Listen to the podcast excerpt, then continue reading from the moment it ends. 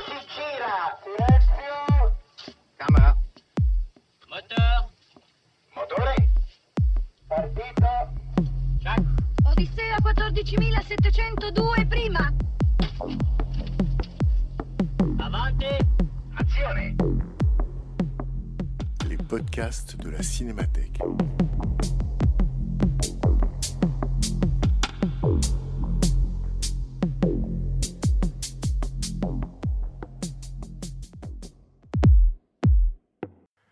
Bien, bonjour, bienvenue, bienvenue à la Cinémathèque, bienvenue à Michel Simon, bienvenue à vous tous dans le cadre de la rétrospective des films intégrales, des films de Stanley Kubrick. Un cinéaste, euh, j'allais dire, dont on a vu les images quand on n'a pas encore vu les films, tellement les plans sont devenus iconiques et tellement parfois euh, vous allez découvrir des images que vous connaissez un peu déjà. La projection de Dr Folamour, qui sera suivie d'une d'une discussion avec, euh, avec Michel Simon dans la foulée. Donc évidemment, je vous invite à rester, d'autant que c'est un des Kubrick, c'est un des longs métrages de Kubrick qui n'est pas si long. Je crois qu'il fait un peu plus d'une heure et demie. Euh, et donc on aura une discussion sur le film et sur Kubrick avec Michel Simon. Donc euh, ça c'est un, j'allais dire un plaisir que j'espère que vous aurez envie de partager. Et à la suite de la discussion, on pourra retrouver Michel Simon sur la mezzanine de la librairie où il dédicacera euh, bah, son livre sur Kubrick, mais aussi le petit livre paru sur 2001. Euh, et puis aussi, si vous le souhaitez, euh, l'ouvrage qu'il a consacré à Gênes Campion, ou la réédition très récente aux éditions Carlotta de son livre Passeport pour Hollywood, qui contient des entretiens avec plusieurs cinéastes américains et que Carlotta donc vient de, de rééditer. Augmenté, augmenté. et augmenter. Tout de suite, je vais céder la parole à Michel pour qu'il vous dise un mot du, du film. Euh, du film, moi, j'avais envie de vous dire que trois choses. La première, vous donner le titre exact du film, Docteur Folamour ou Comment j'ai cessé de m'en faire et appris à aimer la bombe atomique. Je trouve que ça donne le ton. Euh, vous dire aussi que Stanley Kubrick définissait lui-même son film comme une comédie euh, cauchemardesque. Bon, voilà, ça donne ça aussi le ton. Et puis peut-être rappeler euh, euh, la phrase de Clémenceau, l'homme politique, euh, en 1887, qui disait La guerre est une chose trop sérieuse pour la confier à des militaires. Voilà, c'est un peu, me semble-t-il, un résumé possible du ton du film aussi. Donc tout de suite la parole à Michel et ensuite la projection. Oui, alors comme nous aurons une discussion tout à l'heure euh, avec Bernard et aussi avec vous, je ne vais pas être très long, je veux simplement dire que le côté prophétique de Kubrick se confirme une fois de plus lorsqu'un chef d'État étranger euh, menace de détruire par la- par l'atome en deux- 200 secondes Paris. Il ne restera plus un seul immeuble dans Paris, tout sera détruit par la bombe atomique, c'est ce qu'on nous promet. D'ailleurs, il n'y a aucune réponse d'aucun homme politique français à cette menace qui, à mon avis, n'a pratiquement jamais été prononcée depuis la guerre par un chef d'État, euh, ce qui laisse froid dans le dos. Et donc, ce film a une grande actualité. Il a été réalisé après le, problème des missiles à Cuba, euh, au moment où on craignait à l'époque déjà une première guerre atomique. Évidemment, il l'a traité par l'humour noir, mais nous pourrons en parler. C'est un film, comme tous les films de Kubrick, différent des autres et en même temps très semblable par ses préoccupations. Donc à tout à l'heure pour parler de ce film. Bonne projection et après on se retrouve pour la discussion. Merci Michel. For more than a year, ominous rumors had been privately circulating among high level Western leaders that the Soviet Union had been at work on what was darkly hinted to be the ultimate weapon, a doomsday device. Intelligence sources traced the site.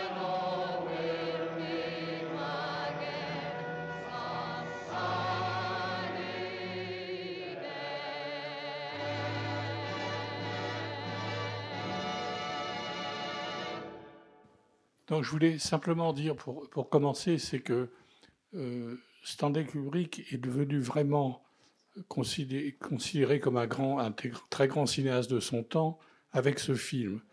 Euh, et bien évidemment, un film comme Les Sentiers de la Gloire avait eu un, certain succès d'estime. C'est un très beau film. Euh, L'Ultime Razia, son film de gangster également. Lolita avait eu un accueil mélangé. Spartacus n'était pas vraiment considéré comme un film de Kubrick, même si Il a évidemment joué un rôle très important, mais ce n'était pas un projet qu'il avait.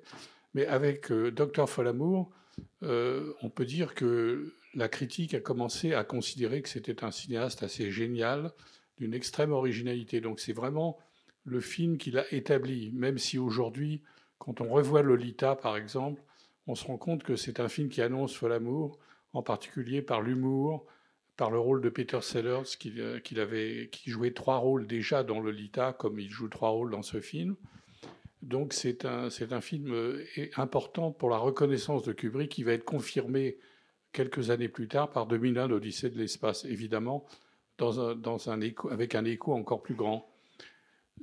Ce qu'il faut dire aussi, c'est que peut-être une des clés pour comprendre Kubrick, c'est la peur. Je pense que c'est un homme qui était très angoissé, euh, très inquiet, et que, en particulier, le, danger atomique est quelque chose qui l'avait obsédé très tôt, euh, après la guerre, évidemment après Hiroshima. Et les gens qui le connaissaient à, Greenwich Village, où il habitait, euh, notaient que plusieurs fois, il parlait de, s'installer en Australie, de, de, vivre en Australie, parce qu'il pensait que New York serait une des cibles probables d'une guerre atomique. Euh, ça fait penser d'ailleurs au film d'Orson Welles, euh, La Dame de Shanghai, où il y a un personnage qui lui aussi est très très angoissé et qui parle de, partir s'installer en Australie. Est-ce que Kubrick a, eu cette idée d'aller en Australie en voyant la Dame de Shanghai? J'en sais rien, mais en tout cas c'est quelque chose qui le, qui le fascinait, qui l'inquiétait, qui l'angoissait même. Et il collectionnait toutes les revues militaires euh, qui parlait de, la, guerre atomique. Et il a commencé à s'intéresser à, à Dr. Folamour euh, en lisant euh, un roman de Peter George, qui était un ancien, qui était un ancien militaire et qui avait écrit un livre sur une guerre atomique, sur un déclenchement d'une guerre atomique, mais qui était un, un livre très sérieux, très un peu dans le registre de deux autres films qui sont sortis la même année que Dr. Folamour, euh, 7 jours en mai de Frankenheimer et Fail Safe, euh, point limite de Sidney Lumet, mais qui sont tous des films qui traitent, comme le roman de Peter George, qui datait de 3-4 ans plus tôt, qui traitait le péril atomique de façon très sérieuse, très grave. Et Kubrick a commencé à travailler euh, sur le film avec euh, James B. Harris, qui était son producteur, euh, son ami, son co-scénariste de Lolita. Et ils, se sont rendus compte, enfin, pas, euh, pas James B. Harris qui, qui a quitté finalement Kubrick pour tourner son premier film remarquable qui s'appelle Au poste de combat, qui est un film également sur la guerre. Mais James B. Harris pensait qu'il fallait le traiter de façon sérieuse. Et Kubrick, au contraire, plus il avançait dans l'écriture du scénario, plus ça le faisait rire, plus il se disait mais c'est pas possible, on peut pas traiter ça au sérieux. Dans, dans 50 ans, on va se demander, euh, un peu comme pendant euh, au Moyen Âge, il y avait des querelles théologiques qui paraîtraient ridicules 500 ans plus tard, des querelles de, théologie complètement, complètement hors de portée de, des contemporains. Et donc on ne peut pas traiter ça de façon sérieuse, on ne peut le traiter qu'en farce avec de l'humour noir. Et c'est à ce moment-là qu'il a commencé à travailler sur le film euh, avec euh, le. Je me rappelle plus. Terry Southern. Terry Southern, c'est ça. Terry Southern, qui était euh, un des membres de la contre-culture dans les années 60, qui, dans les années, même des années 50, qui, qui était une sorte de contestataire, etc. Mais on a exagéré à l'époque l'importance de Terry Southern. Il a travaillé un mois avec Kubrick. En fait, c'est Kubrick qui, pour l'essentiel, à travailler sur cet humour noir parce que si on regarde l'œuvre de Kubrick, on se rend compte qu'il a un sens du comique qu'on retrouve dans beaucoup de ses films, même les films les plus, les plus sérieux, les plus tragiques, comme Shining, par exemple, il y a des éléments comiques. Il y a des éléments comiques dans Les Sentiers de la Gloire. Dans Lolita, il y a beaucoup d'éléments comiques. Euh, il y a même des moments comiques, bien sûr, dans Orange Mécanique. Euh, donc c'est un cinéaste qui a toujours eu un grand sens de l'humour, même si évidemment le, film le plus exemplaire de cette veine comique, c'est Docteur Falamour. Effectivement, tu as raison d'insister d'emblée sur à la fois la peur qui pouvait comme tous ses contemporains, animé Kubrick par rapport au péril nucléaire. Et effectivement, euh, le roman d'origine, donc tu disais le, roman de Peter George, Peter George, lui, était, un, d'après ce qu'on peut lire, un, romancier qui croyait dur comme fer à l'apocalypse, c'est-à-dire qu'il était absolument persuadé que, que, le monde allait à sa perte, à tel point qu'il était lui-même en désaccord avec Kubrick sur l'orientation ironique ou satirique de son propre écrit quand il a vu le film. Euh, un, homme qui, quatre ans, deux ans après la sortie du film, donc le film sort en, en janvier 64 en Angleterre et aux États-Unis, se suicide. Hein, et il se suicide sans doute d'une certaine manière, d'une manière préventive, puisqu'il est persuadé de la fin de l'espèce. Et sans doute aussi Kubrick, ça c'est son trait de génie, c'est-à-dire qu'il, plutôt que de livrer un film antimilitariste, de livrer un film sérieux, il livre un film à la fois incroyablement documenté, puisque, j'allais dire, les, les, étapes de l'escalade nucléaire sont très crédibles dans le film. On sent que c'est un homme renseigné. Et en même temps, il invente ce ton qui va à l'encontre de tous les films antimilitaristes que tu as cités, Frankenheimer, Lumet, euh, Stanley Kramer. C'est-à-dire qu'à l'époque, il y a une telle inquiétude par rapport à la menace nucléaire que Hollywood fait des films anti-guerre, anti-guerre nucléaire, mais jamais dans ce ton-là, jamais avec cette idée d'en faire une satire. C'est ça qui, qui, est sidérant aujourd'hui encore. Mais cela dit, tu as raison de, de, dire que Peter George prenait ça très au tragique, mais Kubrick aussi. C'est-à-dire que Kubrick était miné par l'angoisse toute sa vie d'ailleurs. Tous ses films traduisent une grande anxiété vis-à-vis -vis du monde, vis-à-vis -vis de la cruauté, de la cruauté humaine et, et de la folie humaine. Euh, ce, qui est, ce, qui est, intéressant aussi, c'est qu'il a préparé le, le, film en lisant euh, un livre de Herman Kahn euh, sur le, le, la guerre thermonucléaire et un, autre, un autre, livre euh, qui s'appelait d'ailleurs le, thermo, le, problème thermonucléaire et un autre livre de Kissinger, euh, qui était le conseiller de, Kennedy et, plus tard de Nixon, de Kissinger, qui était également sur ce thème. Donc il était très documenté.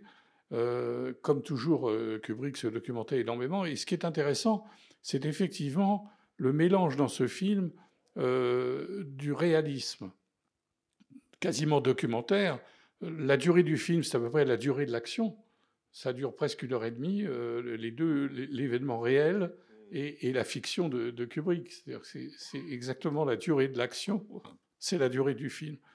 Et c'est documentaire très précis sur évidemment en particulier tout ce qui se passe à la base de Burpelson, avec le, le personnage de Sterling Hayden, et puis d'autre part dans l'avion, euh, évidemment, là aussi euh, très documenté. On se croirait presque dans un reportage. Il ne faut pas oublier que Kubrick a commencé sa carrière comme euh, photographe et qui faisait des reportages, qui faisait des portraits, qui faisait des scènes chez le dentiste, dans le métro, etc. Donc il savait déjà observer formidablement. Ce n'était pas du tout de la, photographie onirique, etc. C'était vraiment du documentaire en photographie.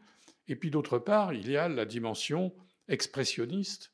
Il était très marqué par le cinéma allemand expressionniste, que l'on retrouve dans la salle de guerre, évidemment, qui, elle, est totalement une reconstitution qui n'existe pas. Mais vous savez que lorsque Ronald Reagan a été élu président, il a demandé à visiter la salle de guerre. C'est-à-dire qu'il il a été très déçu parce qu'elle n'existait pas. Mais il, y croyait tellement. Sans doute celle-là lui plaisait beaucoup. Hein. Il a demandé à visiter la salle de guerre. Euh, donc là, c'est vraiment le travail prodigieux de Ken Adam, le décorateur, euh, qui était le, créateur des décors de James Bond, que Kubrick a vu immédiatement à quel point il était euh, compétent pour créer des, décors de science-fiction et qui, est d'origine allemande d'ailleurs, qui, est né à Berlin, qui est devenu citoyen britannique et qui, qui s'est battu pendant la Deuxième Guerre mondiale dans l'armée anglaise, qui était une exception, d'accepter un Allemand pour se battre contre les Allemands. Et Ken Adam, qui était dans la RAF, était en même temps un des plus grands décorateurs, évidemment, euh, de l'histoire du cinéma. Et c'est lui qui a inventé cette extraordinaire salle de guerre dans le livre donc, que tu as consacré à Kubrick, tu fais effectivement un entretien avec, euh, avec Ken Adam et il raconte une anecdote qui est assez typique mais qui semble crédible. Il dit que lorsque, euh, il te dit que lorsque Kubrick lui a co commencé à lui expliquer ce qu'il désirait comme, environnement visuel, euh, Canadam avait commencé à faire des, des croquis. Et quand Kubrick a vu les croquis, il a encouragé Canadam à continuer dans cette voie. Et Adam s'est dit à lui-même, tiens, dis donc, pour un cinéaste qui a une réputation d'être un empêcheur, euh, quelqu'un de compliqué, voilà quelqu'un qui me laisse en quelque sorte développer ma créativité. Et alors même que les décors allaient être construits, euh, Kubrick lui a dit, sur la base de ce qu'il voyait, lui a dit non, non, mais ça va pas du tout. Euh, les, ce que tu as dessiné implique des étages. À ces étages, il faudrait que je mette des figurants. Ces figurants, je ne sais pas quoi leur faire faire, ils n'ont rien à faire là. Donc, ça va pas. Et donc, Canada m'a expliqué qu'il euh, il avait dû. Enfin, d'abord, il a été effondré, parce qu'il se voyait déjà construire son décor. Ensuite, il dit curieusement, alors que j'avais envie de tout lâcher, c'est là que m'est venue dans la même journée l'idée de ce qu'on voit dans le film. C'est-à-dire à la fois un triangle, c'est-à-dire la War Room qui serait un triangle, et il dit, comme tout devait être justifié avec Kubrick, je lui ai expliqué que c'était une salle de guerre construite comme un abri anti-atomique. Ça, ça lui a beaucoup plu. Et dans ce triangle, j'ai dessiné le cercle. Puis le second cercle, qui est le, cercle lumineux au-dessus de la grande table. Et là, euh, dans, l'entretien, euh, Canada me raconte cette chose géniale. Il dit, et le dessin de la grande table ronde lui a plu, parce qu'il s'est dit, ah oui, on dirait une gigantesque table de poker. Et il s'est dit, ça, c'est exactement ce qui se passe, évidemment c'est une sorte de, poker, poker menteur. Et, ça, euh, c'est quand même euh, euh, absolument génial. Évidemment, le dessin de Canadam qui ajoute qu'il dessinait de sorte à donner à Kubrick la possibilité d'employer avec son objectif le plus grand angulaire possible. C'est-à-dire la, la plus grande surface filmable possible. C'est-à-dire qu'en fait, il donnait à Kubrick les meilleures conditions pour que lui puisse inventer euh, sa mise en scène. Parce que ce qui m'a frappé en te relisant et en relisant ces entretiens, c'est qu'on dit souvent, et c'est la vérité, à quel point Kubrick était préparé, à quel point il était prémédité, à quel point il... Et en même temps, euh, lui-même expliquait qu'il lui arrivait d'avoir les meilleures idées au dernier moment. Et que donc, son découpage même, qui paraît ici absolument implacable, à la fois drôle et terrible, il pouvait en inventer certaines, enfin, inventer certaines situations ou certains plans, certains angles sur le moment. Oui, alors justement, c'est intéressant ce que tu me dis parce que je voulais, justement en parler. C'est-à-dire qu'il y a beaucoup de, mythologie autour de Kubrick, d'images absolument fausses euh, du personnage. C'est-à-dire qu'en particulier, euh, on le présentait comme une sorte de tyran euh, omniscient, imposant sa volonté tout le temps. C'est complètement faux. Euh, c'est par exemple, il faisait par exemple 50 prises pour un plan, 50 prises, mais c'était pas comme Bresson. Bresson faisait 50 prises et les gens qui étaient euh, filmés 50 fois de suite ne comprenaient pas la différence qu'il y avait entre la première et la cinquantième prise.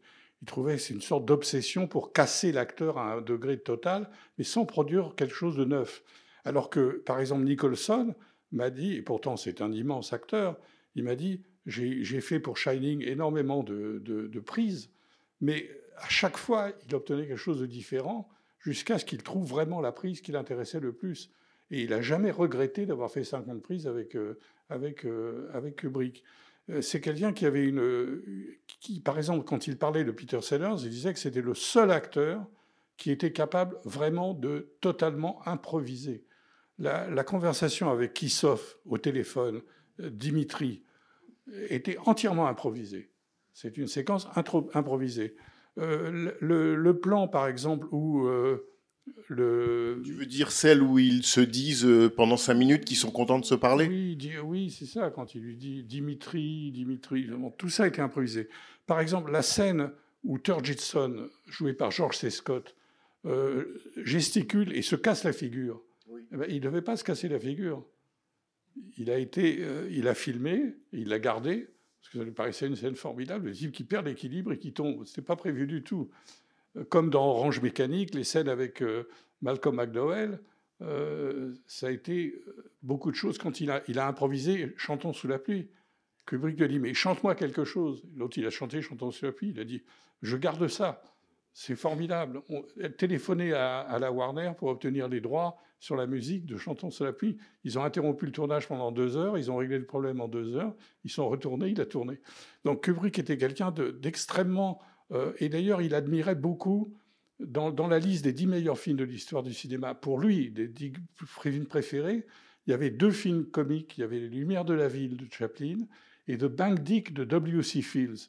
C'était un grand amateur de burlesque. C'était un grand amateur de burlesque. Et, justement, dans le burlesque, comme chez Léo Macaré et chez les grands comiques, euh, il adorait les Marx Brothers. Euh, il y avait effectivement beaucoup d'improvisation. Donc, c'était quelqu'un qui était extrêmement, extrêmement ouvert. Et évidemment, le choix des acteurs et le travail avec les acteurs dans ce film est prodigieux. C'est-à-dire qu'ils sont tous alors évidemment Peter Sellers pour les trois rôles. Il devait jouer le quatrième rôle. Il devait jouer le, commandant du. Le Major Kong. Le Major Kong. Euh, et il a, il a d'abord euh, euh, proposé le rôle à John Wayne, qui évidemment était plus intelligent qu'on ne le dit et qui a compris très bien que c'était pas pour lui, lui qui était un, quelqu'un d'extrême droite. Donc il a vu qu'il allait être moqué, donc il a refusé. Et puis Kubrick s'est adressé ensuite à Slim Pickens, qui joue dans des westerns, qui venait de jouer dans La, Vengeance aux deux visages de Marlon Brando, que Kubrick devait tourner, devait, écrire le scénario et le tourner. Finalement, c'est Brando qui l'a fait. Euh, donc c'est Slim Pickens.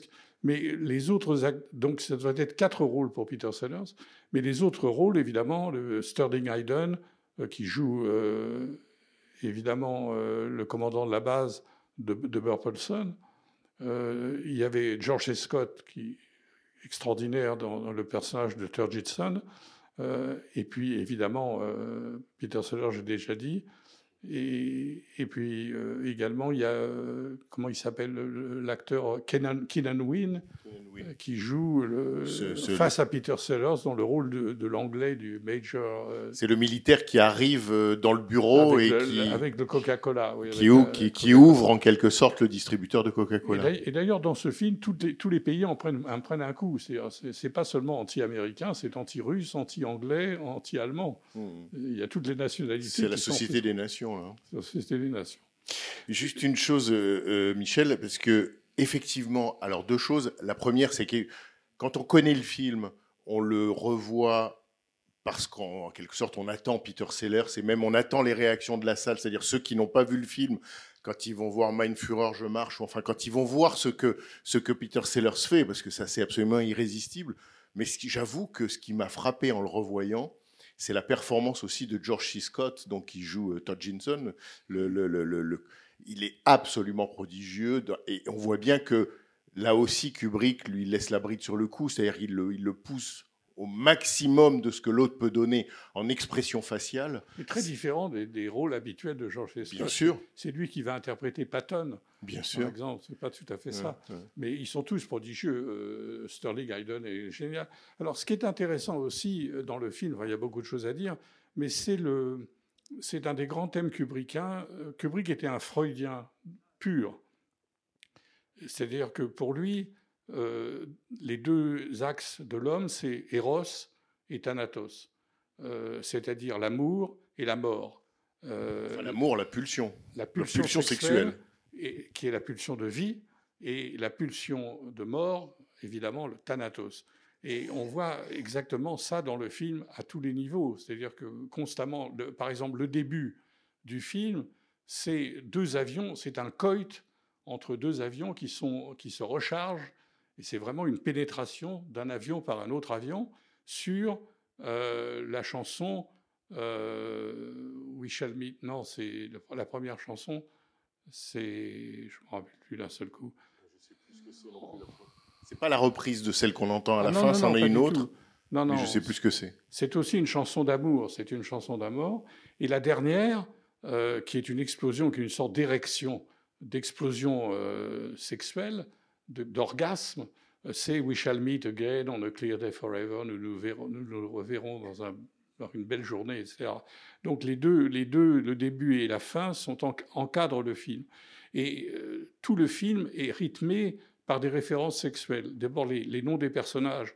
Euh, Mandrake, l'anglais, joué par Peter Sellers, euh, c'est Mandrake, c'est la mandragore, qui est un stimulant sexuel. Euh, Turgidson, le personnage de George C. Scott, turgid, ça veut dire boueux, euh, quelque chose de, malsain, etc. Euh, le Premier ministre russe, évidemment. Euh, il y a.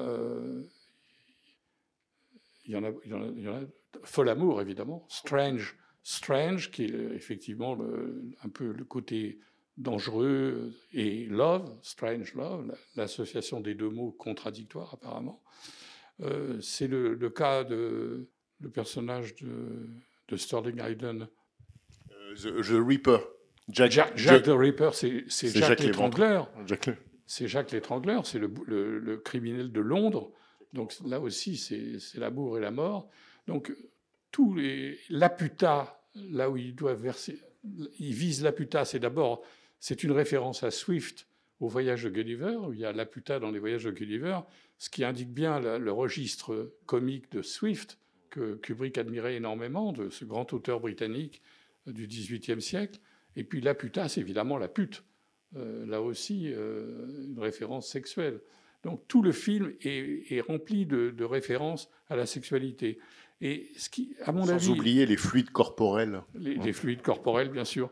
Donc tout le film est baigné, de, cette opposition entre la sexualité et d'autre part la mort, et aussi ce thème très kubrickien et qui est très freudien, euh, c'est que l'être humain est pris entre le, moi et, le surmoi. Et le moi, c'est les pulsions, et le surmoi, c'est évidemment le contrôle.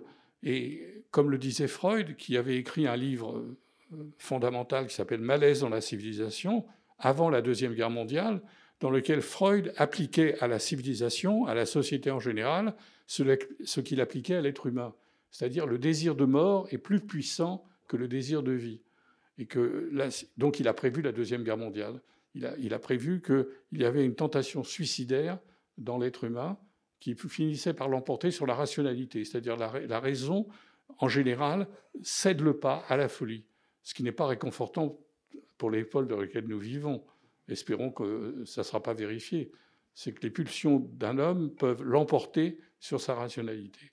Et c'est le thème majeur de l'œuvre de Kubrick, c'est-à-dire tous les films de Kubrick, ou presque tous, sauf Eyes Wide Shut, euh, sont sur des entreprises d'une totale rationalité, et ensuite il y a un accro, il y a une erreur de calcul, qui fait que finalement le, monde bascule.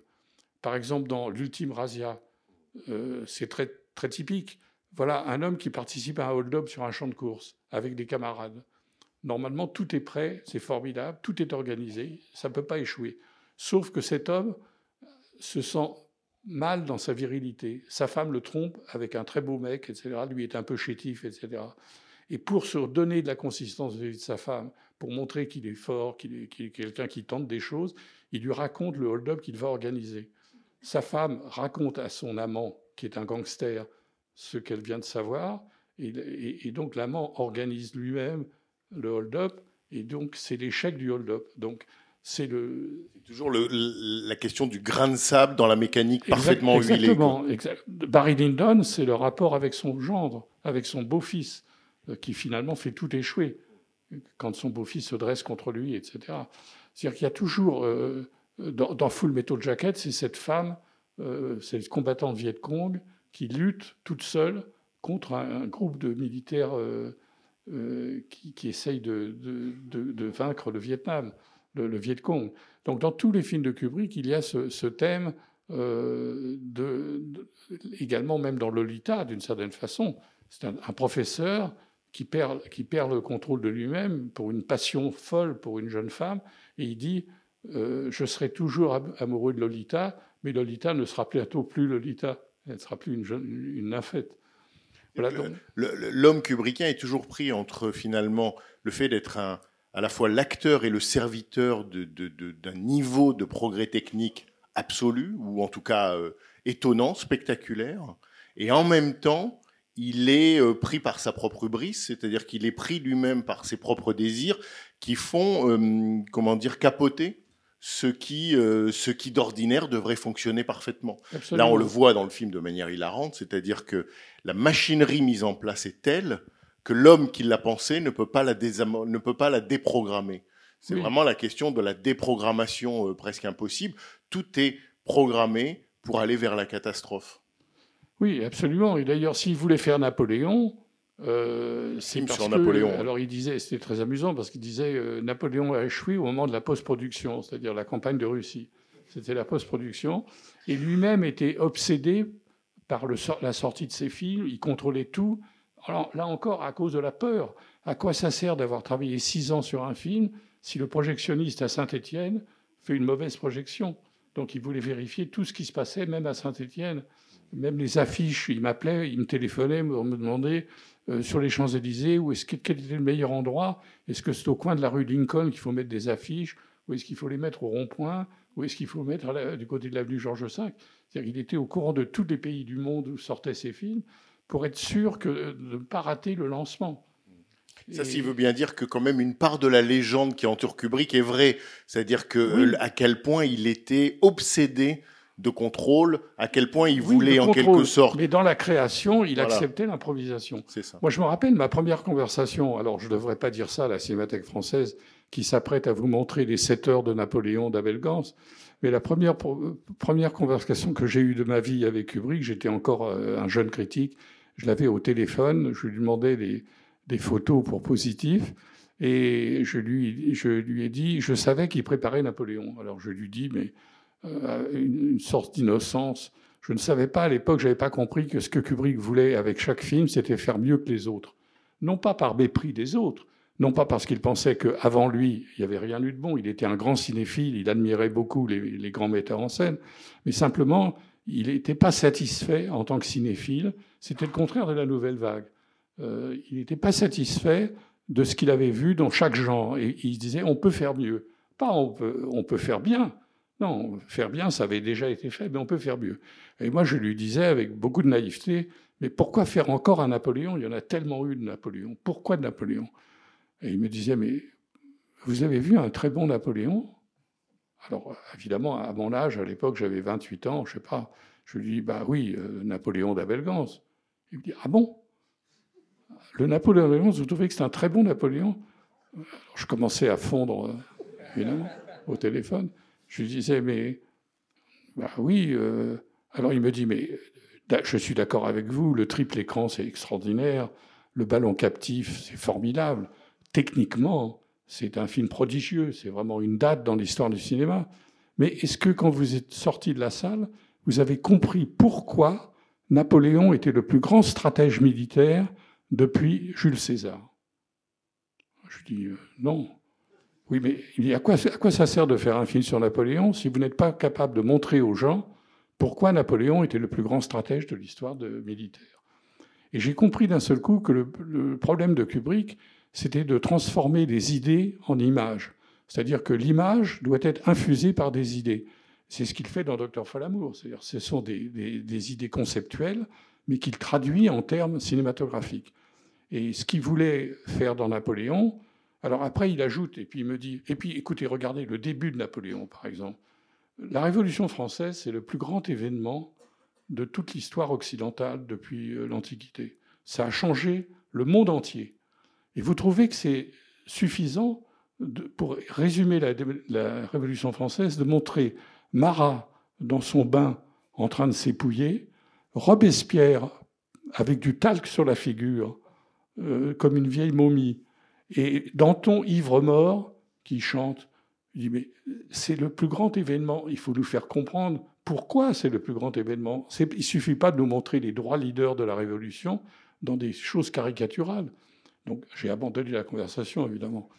Mais ça, c'est typique de Kubrick, c'est qu'il voulait toujours faire mieux. Quand il a vu euh, Full Metal Jacket, moi je me rappelle, j'étais venu voir un tournage à Londres, il m'a demandé de venir le voir dans son bureau.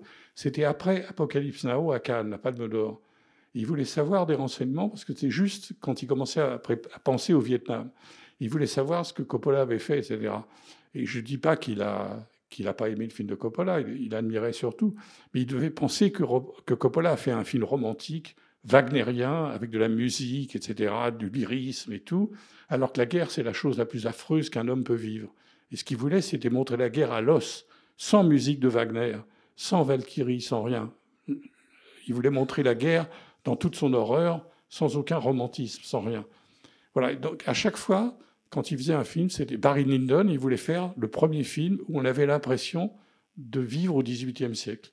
Et non pas de voir des maquettes, de voir des reconstitutions, d'être vraiment comme si un vaisseau spatial s'était déposé au XVIIIe siècle et avait filmé le XVIIIe siècle. Comme 2001, c'est ce que disait Polanski, 2001, c'est le premier film où on a l'impression vraiment, même Fritz Lang dans La femme sur la Lune, on voit que c'est des maquettes, etc. Le 2001, c'est la première fois qu'on voyait un film où on avait l'impression d'être dans l'espace.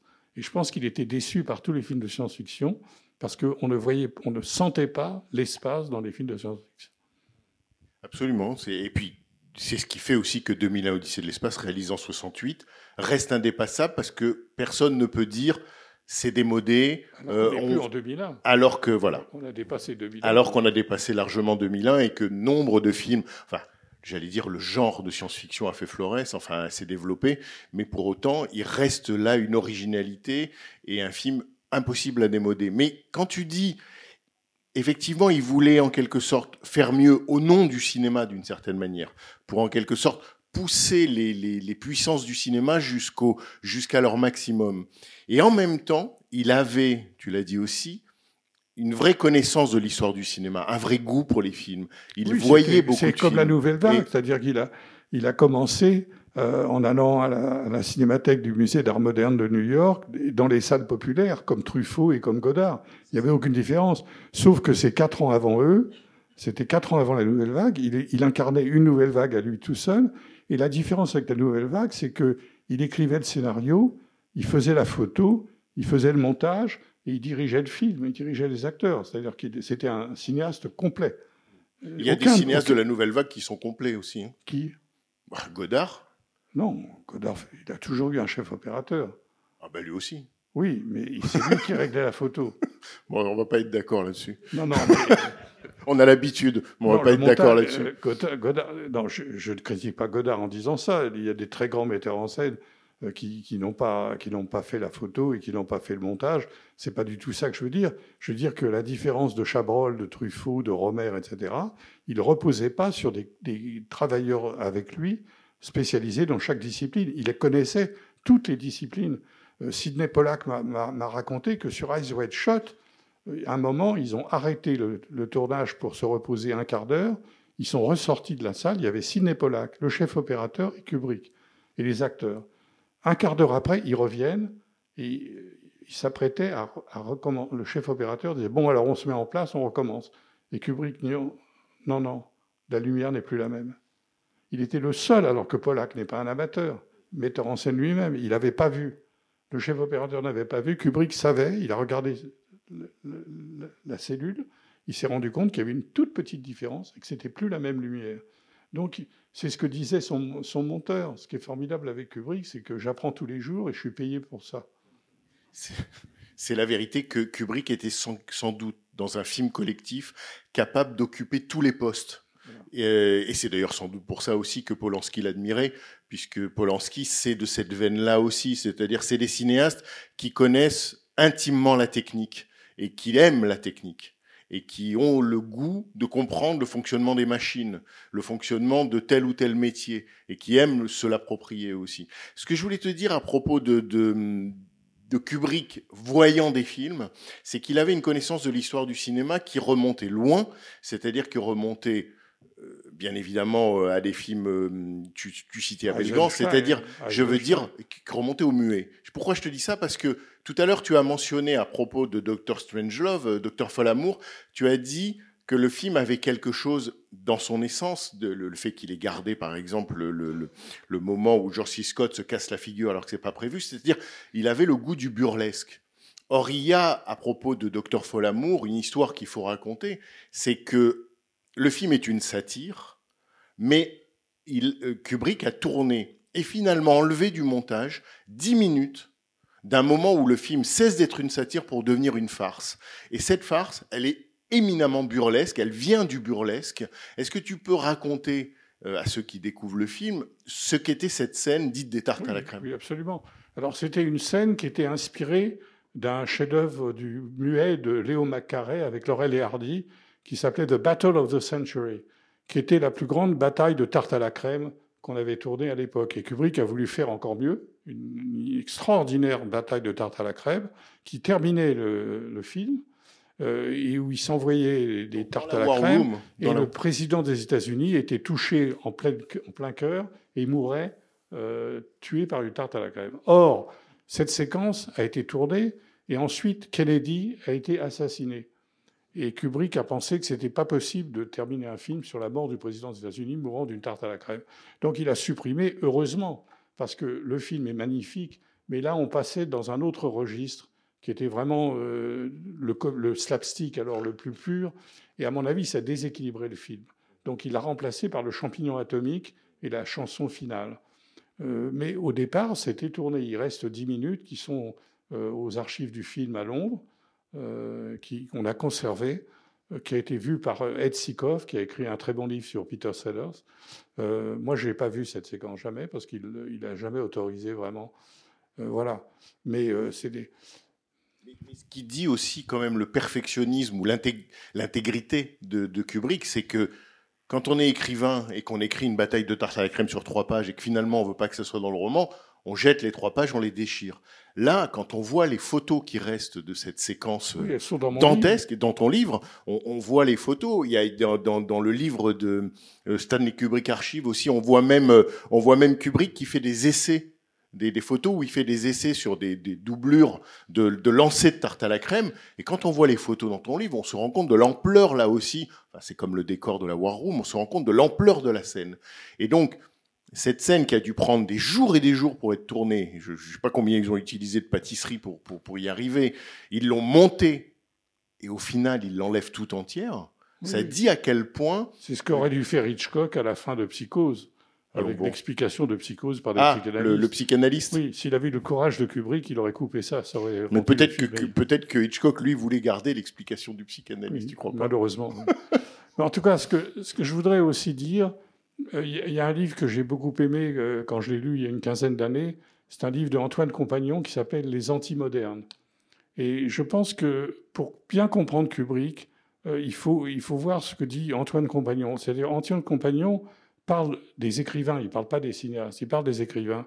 Et il parle des écrivains, non pas des, des écrivains contre la modernité, mais des écrivains qui sont antimodernes, c'est-à-dire qui sont entre, contre les modernes de la table rase. C'est-à-dire les gens qui décide de faire table rase de tout ce qui a été fait. Par exemple, euh, en, cinéma, Andy Warhol avec Sleep, où il fait 6 heures en boucle d'un homme qui dort pendant 20 minutes.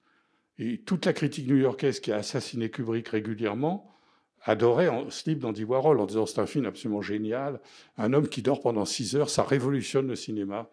Kubrick s'intéressait pas du tout à ça.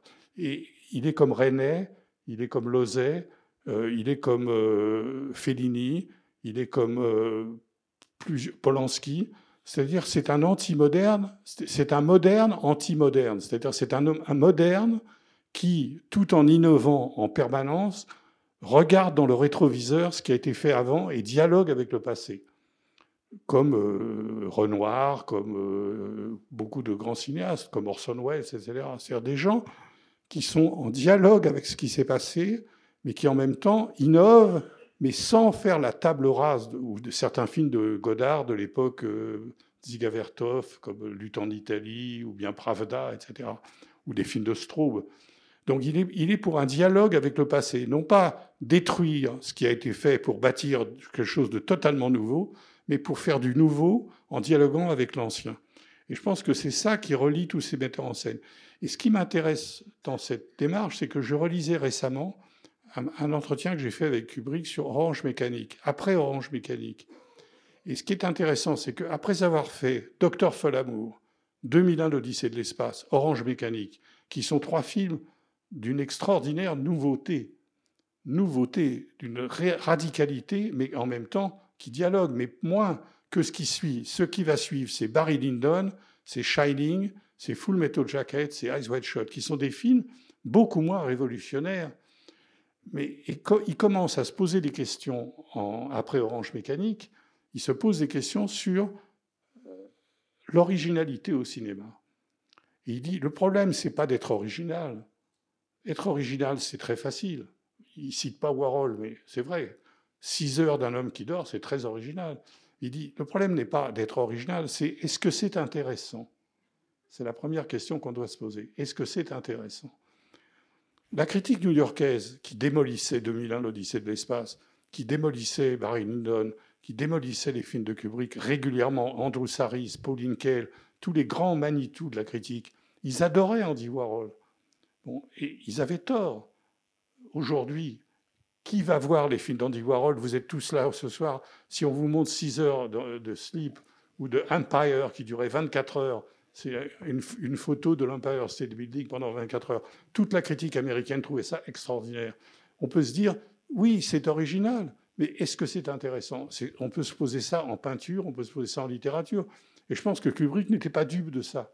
Il voulait renouveler le cinéma en dialoguant, en faisant justement Barry Lyndon, qui est un film prodigieux, mais qui a les apparences d'un film académique, qui n'est pas du tout académique. Quand tu dis, parce qu'effectivement, enfin, comparer Kubrick et, et- et Warhol, c'est presque deux planètes pour l'un. Mais qui sont contemporains, mais qui sont contemporains. L'accueil fait à Kubrick et à Warhol. Mais là où Kubrick, d'une certaine manière, on peut dire est un classique, c'est quand tu dis est- c'est original, mais d'abord la question principale, c'est est-ce que c'est intéressant? Ce qui passionnait Kubrick, comme les cinéastes, on pourrait dire classiques, c'était avant tout est-ce que ça fait spectacle? Est-ce que c'est spectaculaire? Et ce qui frappe dans le cinéma de Kubrick, je le disais en introduction et on le- on l'éprouve là ou encore plus devant 2001, c'est que quel, quel que soit le film dans lequel il s'engage, et que ce soit le film dans son entier, ou que ce soit des plans qui deviennent immédiatement ou dans le temps des plans iconiques, c'est qu'il fait spectacle. Il s'intéresse à Oui, la... mais à la- Il fait ce que tout le monde a fait. Oui, Il fait ce que tout le monde a fait c'est pour depuis ça que d'une 2500 certaine ans. manière, c'est peut-être un moderne anti-moderne, mais c'est aussi quelqu'un qui se nourrit des classiques. C'est-à-dire que, sûr. et là c'est pro- profondément américain, c'est-à-dire le spectacle, l'entertainment, comment... Mais Buñuel Or- aussi fait du spectacle. Oui, Ben, René fait du spectacle. hmm, C'est pas le même. Oui, mais ils font du spectacle. Depuis 2500 ans, depuis Échille et Sophocle, le théâtre et le, et le cinéma depuis 100 ans, c'est du spectacle. Euh, Un spectacle peut-être parfois minimaliste, comme chez Antonioni, mais ça retient l'attention des gens. Les gens suivent les personnages, ils suivent une histoire. L'idée, de, l'idée que pour la première fois dans l'histoire de l'humanité, on ne raconte plus d'histoire, c'est étrange, parce qu'on a toujours raconté des histoires. Et ça n'avait absolument aucun, ça ne posait aucun problème. Ça avait le mérite d'être original. peut-être des questions. Alors oui, juste une dernière chose, et je vous donne la parole pour une ou deux questions, puis après on, on se retrouve à l'extérieur. Une chose, on va finir notre conversation par ça, alors qu'on aurait peut-être dû commencer par là. Juste dire pour, pour les spectateurs aussi que c'est un film, celui qu'on vient de voir, entièrement tourné en studio et entièrement tourné. Ça paraît euh, parfois étonnant quand on voit certains plans, et donc tourné en studio en Angleterre. Quelle était la situation et la position de Kubrick à ce moment-là, cinéaste américain en exil, depuis quand et pourquoi? Est-ce que tu peux resituer, euh, euh, j'allais dire géographiquement, Kubrick au début des années 60 Oui, c'est-à-dire que Kubrick euh, a tourné, le dernier film qu'il a tourné en Amérique, c'est Spartacus.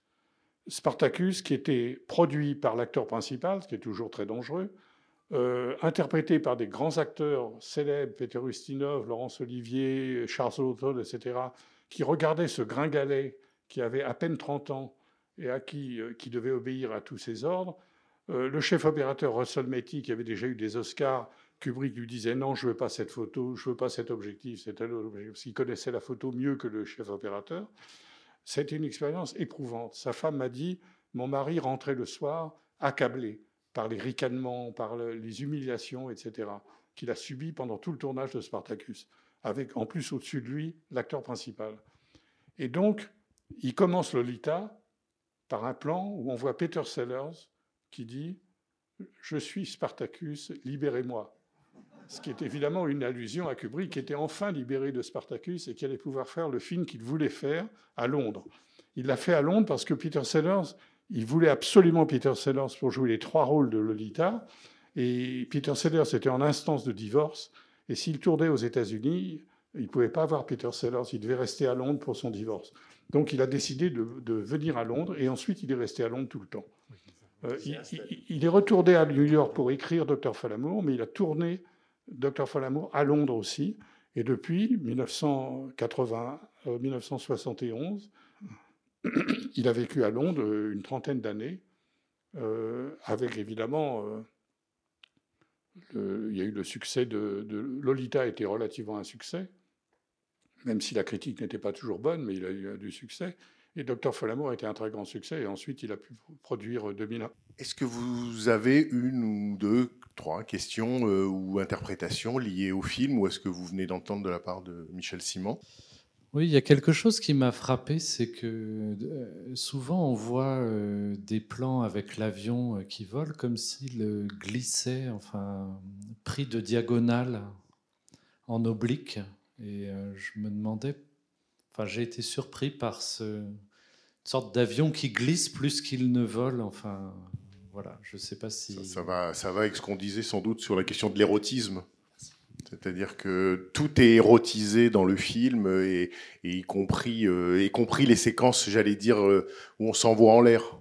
C'est-à-dire, euh, il y a même un plan qui m'a, il y a un raccord qui m'a frappé, c'est qu'à un moment, au tout vers le début du film, il y a un raccord où il y a un plan de l'avion qui se met vraiment à l'horizontale, et on raccorde avec la jeune femme en enfin euh, en, en maillot de bain sur le lit, exactement dans la même position que l'avion. Et c'est elle qu'on voit dans l'avion aussi, que regarde Slim Pickens, le, le pilote de l'avion qui regarde Playboy. Ah oui, le Playboy, c'est elle. C'est elle. oui. Et puis d'ailleurs, au point de vue euh, symbole phallique, évidemment, il y a le cigare de Sterling Hayden qui est, qui est particulièrement euh, voyant.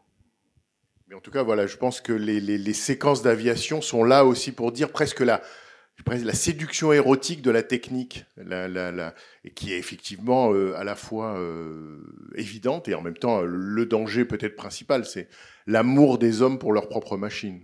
Euh, bonjour. Je, je, voulais vous demander, on a cité euh, Peter Sellers, euh, donc avec deux interprétations remarquables dans, dans deux films.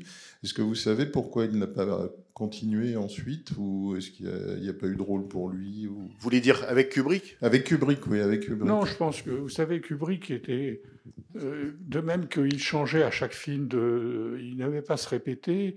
Euh, Peter Sellers a beaucoup plus d'importance. Le personnage dans euh, Lolita beaucoup plus important que dans le roman, le personnage de Sellers, parce qu'il a été tellement fasciné par Sellers qu'il a agrandi le rôle et qui, à mon avis, Lolita est un tournant dans l'œuvre de Kubrick, parce que jusque-là, c'était un cinéaste humaniste, un cinéaste sérieux que la gauche revendiquait à cause des Sentiers de la Gloire, à cause de Spartacus avec Dalton Trumbo, qui était le scénariste communiste, etc. En fait, Kubrick était un anarchiste, était un libertaire, euh, je pense qu'il ne pouvait pas être de gauche parce qu'il était très pessimiste sur la nature humaine, alors que la gauche euh, croit que l'homme est sans arrêt perfectible. Euh, donc il n'est pas non plus de droite parce qu'il est contre l'autorité contre, contre la gouvernance, etc. Je pense que c'est plutôt quelqu'un de libertaire, mais c'est à partir de, de, Lolita, à mon avis, que le vrai Kubrick, en tout cas sa nature profonde, apparaît dans son œuvre. Même s'il ne s'agit pas de renier euh, les Sentiers de la Gloire, où il y a, il y a un peu d'humour aussi, il n'y a pas que du sérieux. Mais néanmoins, l'image de Kubrick, cinéaste de gauche, euh, a, été, a évolué. Après, d'ailleurs, beaucoup de gens, l'ont, certains l'ont abandonné parce qu'ils n'ont pas retrouvé, si vous voulez, les bons sentiments euh, de la doxa marxiste ou communiste. Oui, bonsoir. Le, hasard semble bien faire les choses parce que hier soir, il y avait une émission radiophonique Affaires sensibles qui racontait le fait divers suivant qui s'est produit en, avec des avions américains, exactement ceux qu'on voit dans le film, qui transportaient des bombes atomiques. Il y a eu un accident euh, au-dessus de l'Espagne. Il y a une bombe, des bombes atomiques qui sont tombées, euh, dont une dans la mer, et ça a fait, euh, évidemment, ça a beaucoup inquiété euh, le monde entier. Et l'accident a lieu au moment où un avion est en train de alimenter en essence l'autre avion. Ils se sont heurtés à ce moment-là, ce qui est exactement la première scène du film. Donc je me demande si euh, Kubrick n'a pas été influencé aussi dans, dans, par ce fait divers. Euh... Ce fait divers est antérieur à Dr. Falamour Oui, apparemment. Ah bon? C'est les années 60. C'est possible. Je sais ça, je sais pas, mais effectivement, peut-être ça raccorde avec ce qu'on disait tout à l'heure sur l'extraordinaire documentation qui était celle de, de, de Kubrick euh, pour chaque film. Cela dit, tu l'as, tu, tu l'as évoqué tout à l'heure, ce qui a sans doute été, j'allais dire, le déclencheur pour Kubrick de Docteur Folamour, c'est la crise des missiles de Cuba en 62, c'est-à-dire entre Khrouchtchev et Kennedy, et ce moment où euh, la- vraiment le monde a pensé être au bord de la troisième guerre mondiale. Mais là où euh, Kubrick, effectivement, à partir de ce film-là, en tout cas, ne peut plus être identifié comme, disons, cinéaste de gauche au sens où tu l'entends, c'est que euh, les Sidney Lumet, lui, cinéaste de gauche, fait à ce moment-là un film qui se, hein, Frankenheimer. Frankenheimer font des films de gauche sur, euh, j'allais dire, la, la menace nucléaire. Euh, on voit bien que c'est pas du tout le même euh, le même ton. D'ailleurs, j'ai lu que Kubrick avait fait en sorte, toujours dans l'idée du contrôle, que euh, ayant connaissance du, du, du film de Lumet et sachant Retardé. voilà et sachant euh, la proximité en tout cas de, le- de sujet, a fait retarder la sortie C'est du de film. la de même Lumet. compagnie. Voilà. Il a fait retarder le, le- la, la, la, la- a suspendu, a fait suspendre la, la, la sortie du film de Lumet pour qu'il n'entre pas, si je puis dire, en collision avec son propre film et que, euh, en quelque sorte, le docteur Folamour la, ait la primauté. Voilà. Euh, bonjour. Euh, Est-ce que vous pouvez développer un peu la relation que Kubrick avait sur le choix des musiques et autres? Et je voudrais souligner euh, la bande-annonce que nous avons vue au tout début. Euh, à chaque fois qu'on entend les musiques classiques qui se rapportent au film de Kubrick, on voit les images. Et là, nous n'avons pas la musique habituelle sur les images et la force de la musique et des images est toujours aussi euh, importante. Écoutez, euh, Docteur Folamour est un film de transition, c'est-à-dire qu'on voit tout de même euh, l'importance de musique préenregistrée avec des chansons, par exemple, au début et à la fin, qui sont très importantes dans la signification du film. En même temps, il a eu recours à une- un musicien euh, classique pour écrire la bande son. Ce qui s'est passé, c'est qu'il avait commandé euh, à Alex North pour euh, 2001, l'Odyssée de l'espace, une partition pour le film. Et quand il a reçu la partition, c'était pas du tout ce qu'il voulait. Donc il s'est rendu compte que c'est catastrophique de commander des partitions euh, et finalement de ne pas être satisfait. Et que finalement, le- le- l'humanité, il y a un tel trésor musical de, toute la musique enregistrée de l'Europe occidentale, de l'Asie, de l'Afrique, etc. Pourquoi prendre On peut trouver son bien un peu n'importe où? Et donc c'est à partir de 2001 qu'il a utilisé de la musique très contemporaine, de la musique classique, Johann Strauss, Richard Strauss, etc., des gens très nouveaux comme Ligeti, euh, et il n'a pas, il pas quitté cette... Alors après, il a fait un peu des entorses en demandant euh, à Jocelyn Pook, par exemple, de faire de la musique pour euh, un de ses derniers films. Sa fille elle-même a travaillé aussi sur de la musique. Donc, il a mélangé, il a pris parfois un peu de, morceaux de musique originale, mais grosso modo, il n'a plus jamais euh, commandé une partition totale. Et tous ses films ont été faits avec de la musique préenregistrée. Ce qui n'est pas recommandé, c'est pas automatiquement bien, parce que d'abord, ça mettrait au chômage des- des génies de la musique. On n'aurait pas de musique de Morricone, par exemple, ça serait dommage. Mais en même temps, euh, pour Kubrick, ça fonctionne très bien, parce que c'est un maître dans l'utilisation de la musique préenregistrée. On a une dernière question et après on va se retrouver. Bonjour et merci, merci beaucoup pour tout. Euh, la question que je voulais vous poser, euh, dont vous êtes un des plus grands spécialistes de Stanley Kubrick, je, je voulais savoir s'il y avait encore des choses qui, qui vous surprenaient euh, dans, dans- quand vous revoyez des films de Kubrick, et aussi s'il y avait des choses que vous ne comprenez toujours pas. S'il y a des choses qui, qui restent encore mystérieuses à votre avis. Dans les films de Kubrick Dans les films de Stanley Kubrick, oui. Ça serait long à répondre. Non, j'ai. Oui, il y a toujours. Je découvre toujours des choses, mais je ne peux pas dire que.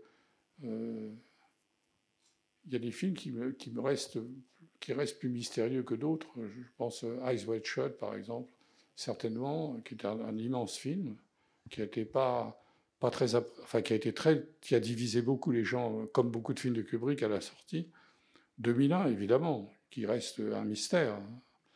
Mais c'est justement ça qui est, qui est passionnant, c'est de, ne pas avoir de réponse.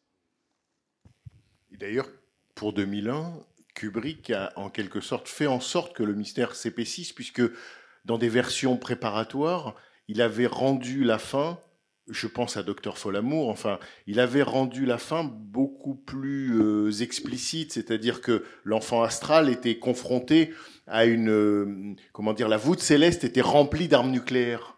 Donc il y avait en quelque sorte un, un j'allais dire, entre guillemets, un message ou une clé pour comprendre euh, quelque chose à la fin de 2001. Et ça, il l'a enlevé, si bien qu'on reste avec nos questions, mais c'est peut-être mieux effectivement de rester avec ces questions qu'avec des réponses. Merci Bernard de cette, euh, cette aide pour parler de Kubrick et de ta connaissance de Kubrick. En tout cas, il y a des choses, toi, que tu, quand tu revois, là, par exemple, celui-ci, tu l'avais pas vu depuis quelques années, tu redécouvres des choses, tu, repères des détails, il y a- encore quelque chose qui, que tu sinon tu n'avais pas vu, du moins que tu, qui te revient. Oui, j'ai été plus frappé aujourd'hui. euh, je l'ai vu euh, peut-être dix fois, mais je l'avais pas vu depuis un certain temps. J'étais plus frappé par le côté euh, réaliste et documentaire. Enfin, bien sûr, j'ai ri à beaucoup de séquences, mais euh, je pensais que c'était un film peut-être plus comique que je ne l'imaginais. J'ai- J'étais assez impressionné par le, par le côté, euh, le- par le suspense et la progression. Et d'ailleurs, plus on, la tension est grande, plus c'est drôle. Le comique arrive plutôt euh, assez plus tard que, que je pensais. Bon, mille merci, Michel Simon. Et on va.